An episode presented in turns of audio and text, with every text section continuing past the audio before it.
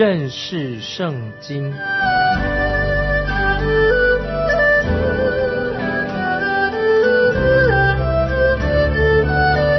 认识上帝的话，把上帝的话带到全世界。本节目是由认识圣经机构和环球广播电台联合制作，欢迎收听。亲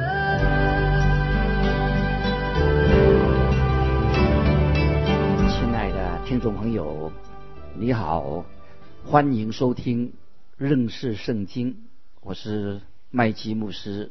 我们要看以西结书第十一章，在这里有一项。针对耶路撒冷领袖的预言，虽然绝大部分的百姓都已经被掳了，但这个时候耶路撒冷还没有被毁。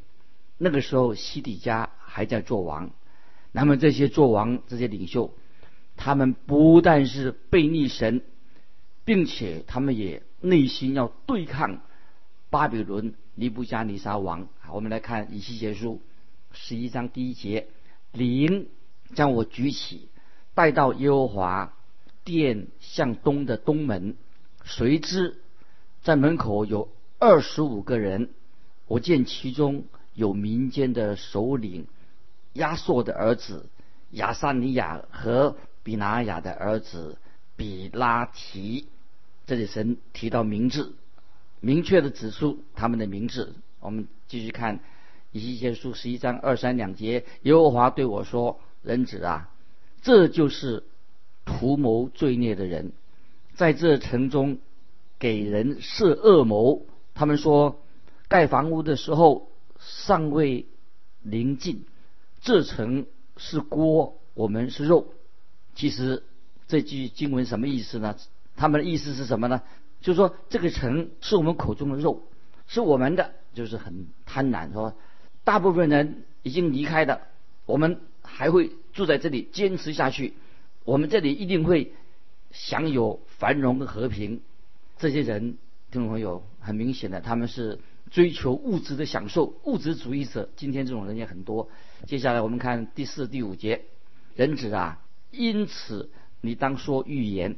说预言攻击他们，耶和华的灵降在我身上，对我说：“你当说，耶和华如此说，以色列家呀，你们口中所说的，心里所想的，我都知道。神知道，听众朋友知道我们的心思意念。神其实我们所想的，神早就知道。从远处，神也认识我们今天每一个人。接下来我们看第六节：你们在这城中杀人增多。”使被杀的人充满街道。这里说到，讲到这些当政的为政者、领袖屠杀的很多坚定信靠真神的人。我们继续看十一章第十节：你们必倒在刀下，我必在以色列境界审判你们，你们就知道我是耶和华。这是神审判人的一个目的，是要百姓认识他是独一的真神。接下来我们看十一节，这城必不做你们的锅，你们也不做其中的肉。我必在以色列的境界审判你们。这里神跟对他们说的很清楚，神要进行审判的啊。我们继续看以西结书十一章十四到十六节，耶和华的话临到我说：“人子啊，耶路撒冷的居民对你的弟兄。”你的本族、你的亲属、以色列全家，就是对大众说：“你们远离耶和华吧，这地是赐给我们为业的。”所以你当说：“耶和华如此说：我虽将以色列全家远远迁移到列国中，将他们分散在列邦内，我还要在他们所到的列邦暂作他们的圣所。”神。透过先知说话，神说将有一批余下的那些忠心的未存神所留下存留的，他们会见到神的面。到了那个时候，我要成为他们的圣殿，成为他们的圣所，好让他们能够亲近我。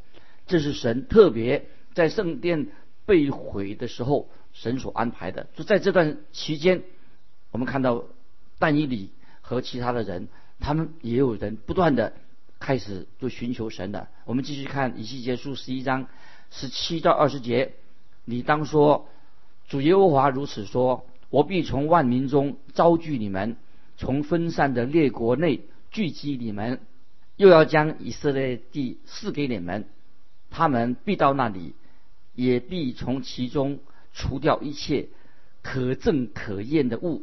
我要使他们有合一的心，也要将心灵放在他们里面，又从他们肉体中除掉实心，赐给他们肉心，使他们顺从我的律例，谨守遵行我的典章。他们要做我的子民，我要做他们的神。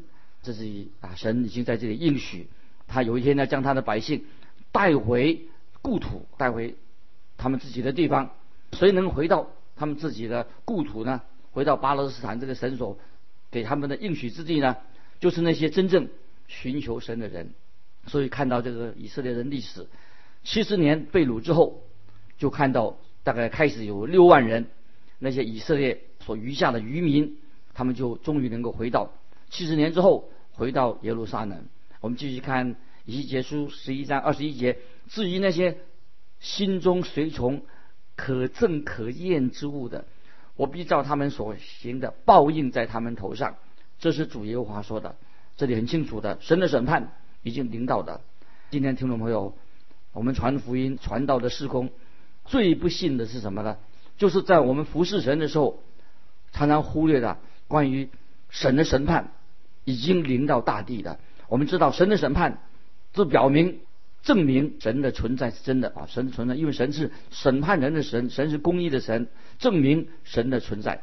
接下来我们看以西结书十一章二十二、二十三节。于是基督伯展开翅膀，轮子都在他们旁边，在他们以上有以色列神的荣耀，优华的荣耀从城中上升。停在城东的那座山，这里我们看到这个经文说到，神的荣耀离开了，出了耶路撒冷的，停在城东的橄榄山上。我们继续看二十四节，灵将我举起，在异象中借着神的灵将我带进加勒底地，到被掳的人那里，我所见的异象就离我上升去了。这个时候又说，再说到先知以西结又被带回。回到巴比伦那个地方，就是他见到异象之前啊的那个地方。我们看二十五节，我便将耶和华所指示我的一切事，都说给被掳的人听。以西结先知他就回来，就告诉那些被掳的百姓，说什么呢？就说那些假先知他们所说的都是谎言。先知以西结他所看到的异象是什么呢？就是要看到耶路撒冷将要被毁了。整个以色列国就不久，整个以色列都会被掳到巴比伦去。这个意象，他所看的这个意象，先知以西结是很勇敢的把它说出来，勇敢的说出来，说为什么神会审判他自己的百姓。这时候，这些以色列百姓还是不听先知以西结的警告，他们还以为说他们不知道这是神警告百姓的。一个标记已经标记已经标明的，从以西结书第十二章开始，这新的一段，先知以西结继续宣告神的审判就要快到了，但是以色列百姓还是不相信以西结所说的，在这里十二章的重点就是仍然要宣讲神的道，先知以西结衷心的就传达神的话，就要告诉这些以色列百姓。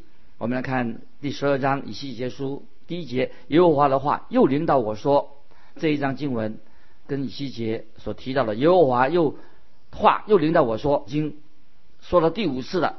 听众朋友，你会不会觉得以西结他是很想想尽办法，想要让百姓能够明白他所说的话是神所给他的，他要把神的话一字不漏的要传讲给他们。那我们先来看。以西结书十二章第二节，人子啊，你住在悖逆的家中，他们有眼睛看不见，有耳朵听不见，因为他们是悖逆之家。那这时候神就早就警告、提醒以西结，现在又在提醒以西结，免得以西结因为他传福音、讲神的话，因为他们不听，所以很灰心。所以我们知道，在早在以色列的初期的历史，在《生命记》二十九章四节也记载，神曾经说过：“但耶和华到今日没有使你们心能明白，眼能看见，耳能听见。”那么就说到这些以色列百姓心很硬，眼睛是蒙蔽的，耳朵是塞住的。先知以西结他不是唯一的证实这件事情，所以。先知以赛亚也说过关于以色列百姓，他们心很硬。在以下以赛亚书六章九到十节，先知耶利米也是都说过，都证实这件事情。神所说的话，透过先知说的，他们不接受。在新约使徒行传二十八章二十六、二十七节也这样说：说他说，你去告诉这百姓说，你们听是要听见。却不明白，看是要看见，却不晓得，因为这百姓油蒙了心，耳朵发沉，眼睛闭着，恐怕眼睛看见，耳朵听见，心里明白，回转过来，我就医治他们。这说到这些百姓，许多的今天也有人也是这样子，眼睛跟耳朵都被蒙蔽了。今天有很多人说：“哎呀，我对圣经我信不来啊！”今天有人听众朋友，你们听过？他说：“我们对圣经圣，我信不来啊，因为。”这是在理智上不能通过我的理智，但是其实不是理智信不来的问题，乃是他们没有这样的心愿，他们就是不要信。有人说这是在理智上哦，在我要做一些保留，那么其实他这是借口，就是是有理智上有障碍，所以他不能够啊信耶稣，不要做基督徒。难道你的脑袋真的容不下一些小的障碍吗？所以听众朋友，很多人不信主。事实上不是在理性上的问题，因为他没有这个心愿。因为我们人都是罪人，我们心里面本来就不愿意归向神，我们不愿意信要有神。以色列人，今天我们看到读到以色列人的历史，只是一个缩影，就说明对我们现代人也是一样。所以这一章经文就是清楚的描述到以色列人他们的状况，其实也是今天我们世人不信福音、不接受福音的状况是一样的。那么为什么呢？就是有不幸的灵邪灵在他心里面，这个正是今天我们人类常常拒绝的福音。因此，听众朋友，我们要很仔细的来看以西结书，告诉我们重要的信息。我自己曾经碰过一个大学老师、大学教授，他对我说：“啊，他说麦基牧师，我很佩服啊你的服饰，我也很欣赏你对圣经的研究。”但是，他那个大学教授对我说：“但是他说在理性上、理智上。”那么我有保留，那么因为我听他这样对我说，我就老老实实的要说重话了，要告诉他，怎么告诉他呢？我要说一个比较重的话，让他听见。对这位大学教授我这样说，我认为这位大学教授他不一定比我才智啊，他能力也不见得比我高，他也不见得看事情比我看得清楚。这个大学教授他有什么问题呢？其实这个大学教授，其实我所知道的，他乃是因为他。有婚外情，他跟一个学生在在搞的不正常的关系。其实他所谓理性上的问题，他不接受耶稣基督，其实他这是一个借口，因为他不愿意放弃所犯的罪，不愿意面对这个这个罪的问题。所以我们看到以色列百姓，因为他们为是为什么变成盲目的，为什么变这么愚昧，就是因为他们心里面拒绝神的恩典，不接受今天世人的情况。跟以色列人是一样的，他就是不信，心里刚硬。因此，以西结这个时候，他就要用比喻，他用比喻的方式来对他们说，不但用比喻对他们说话，先知以西结他还要用行动句，用行动来演一个短剧来说明。所以我们看到先知以西结，他实在很有心，他也是很幽默。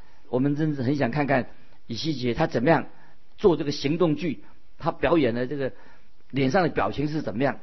因为以西结他不可能是一个专业的演员，他演这个行动剧的时候啊，他目的是什么呢？就是要引起人注意啊。我们来看以西结书十二章三到六节，所以人子啊，你要预备掳去使用的物件，在白日当他们眼前从你所住的地方移到别处去。他们虽是悖逆之家，或者可以揣摩思想，你要在白日当他们眼前带出你的物件去，好像预备掳去使用的物件。到了晚上，你要在他们眼前亲自出去，像被掳的人出去一样。你要在他们眼前挖了墙，从其中将物件带出去。到天黑时。你要当他们眼前搭在肩头上带出去，并要蒙住脸，看不见地，因为我立你做以色列家的预兆。听众朋友，三到六节这个经文里面的特别啊，讲的听起来是很精，看起来很精彩。先知以西结他就是要做一个行动去。他回到家里以后，当他从屋子都是因为当时的屋子是靠在街边的，那么他开始打包了，包行李了。准备好像要出远门了，他却在墙上挖了一个洞，突然间出现在大街上面啊！听众朋友，你就可以让他演这个行动剧，这个的果效会怎么样？那么一个人带着行李，那从穿着墙从墙里面挖个洞，从墙出来，路上的人一定会停下来看，哎，是发生什么事情了？一定会问他说：“哎，怎么搞的？你要去哪里啊？你这是什么意思啊？”先知以西结已经有了答案啊！我们看。以西结书十二章八到十二节，次日早晨，耶和华的话临到我说：“人子啊，以色列家就是那悖逆之家，岂不是问你说你做什么呢？你要对他们说：主耶和华如此说，这是关乎耶路撒冷的君王和他周围以色列全家的预表。你要说，我做你们的预兆，我怎样行？”他们所遭遇的也必怎样？他们必被掳去，他们中间的君王也必在天黑的时候将物件搭在肩头上带出去。他们要挖通了墙，从其中带出去。他必蒙住脸，眼看不见地。这段经文就是，其实是讲到西底家王那个时候，他还在。耶路撒冷做王，西底家在耶路撒冷做王。那个时候，那些假先知就告诉那些被掳的百姓说：“他说你们看，啊，尼布加尼撒王巴比伦尼布加大斯王两次来围剿耶路撒冷，掳去了这么多人，可是他没有到现在还没有把耶路撒冷城毁掉啊，哦，也没有烧毁圣殿啊，也没有将王处死啊，啊，你们不久以后就是可以重回家园了。”他说这些假先知说这种话。叫他们说：“你们不要担心。”但是先知以西结确实这样说：“我有信息要告诉你们。我刚才所扮演的这个行动剧，就是要告诉你们耶路撒冷将来要发生的事情。”那么我们知道，当时的西底家王，他自以为自己很聪明，他以为他有办法可以逃出被围困围困的耶路撒冷。其实他逃不出去，他只要一离开耶路撒冷，离开。圣城就将来看不见原来的地方，就看不见地，闭眼看不见地。那么西西西底家王为什么他眼看不见地呢？我们读列王记下二十五章一到七节的历史，就知道发生了什么事情了。因为尼布加尼撒王攻进这个城以后，就把西底家这个王的眼睛把它挖出来了，挖了他的眼睛。因为西底家欺骗尼布加尼撒王。所以，西底家是一个不非常恶性很大的王，他也违反了他跟尼布加尼撒王所定的条约。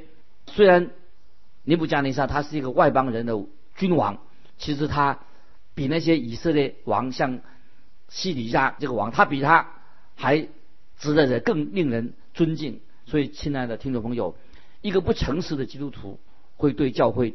伤害很大，听众朋友，我们要做一个诚实的基督徒。一个不诚实的基督徒会伤害教会，尤其一个人在教会里面，他也有服侍，可是或者他在，但是他在他的个人的事业上，却是名声很不好，这样会伤害到教会。所以我们知道西底家王就是这样的人，他对神的工作，对神的话，他拒绝神的话，对教会伤害很大。当时他就听那些假先知的话，他说：“哎，耶路撒冷不会有什么事情发生的。”但是真先知以西结他诚诚实实的就传讲的信息，就是对那些被掳的人说，告诉他什么事情要发生，真是忠言逆耳。虽然是这是很诚实的话，但是有的人他就不愿意接受。我们常常有俗语说忠言逆耳，这个是苦药，苦药是这个良药，要接受这个事实。那我们继续来看以西结书十二章十七到十九节，耶和华的话又领导我说：“人子啊，你吃饭必胆战，喝水必惶惶忧虑。你要对这地方的百姓说。”主耶和华论耶路撒冷和以色列地的居民如此说：他们吃饭必忧虑，喝水必惊惶，因其中居住的众人所行强暴的事，这地必然荒废，一无所存。这个是很严厉的话。以西结这个时候，他还是要用行动剧来表演，表演行动剧。先知以西结就搬了一张桌子，走到大街上。他在在那边一面吃一面发抖，那人就会问他说：“哎，发生什么事情？怎么了？你受凉了？你是不是肚子吃坏了？怎么样啊？”那么其实先知以西结就是要把神的信息明白的啊，用行动句来告诉以色列百姓。以西结要做什么呢？就是要告诉耶路撒冷的居民，耶路撒冷将来会有什么情况？因为那里会闹饥荒，全城都会笼罩在恐惧之下。因为神要毁灭这城，所以这个是以西结的先知的信息，他传给百姓是一个令人恐怖的信息，但是这是真实的。接下来我们看以西结书十二章二十二、二十三节，说：“人子啊，在你们以色列地，怎么有这俗语，说日子延迟，一切意象都落了空呢？你要告诉他们说。”主耶和华如此说：“我必使这俗语子习以色列人中不再用这俗语，你却要对他们说：日子临近，一切的意象必都应验。”听众朋友，以西结书十二章二十二三节，这是一个非常重要的信息，要让当时的以色列百姓要听这个俗语。我再念一遍这个重要的信息，怎么说？二十二、二十三节，人子啊，在你们以色列地，怎么有这俗语说日子延迟，一些意象都落了空？你要告诉他们说，主耶和华如此说：我必使这俗语止息，以色列中不再用这俗语。你却要对他们说，日子临近，一切的意象必都应验。先知以西结。在这里所说的到底什么意思呢？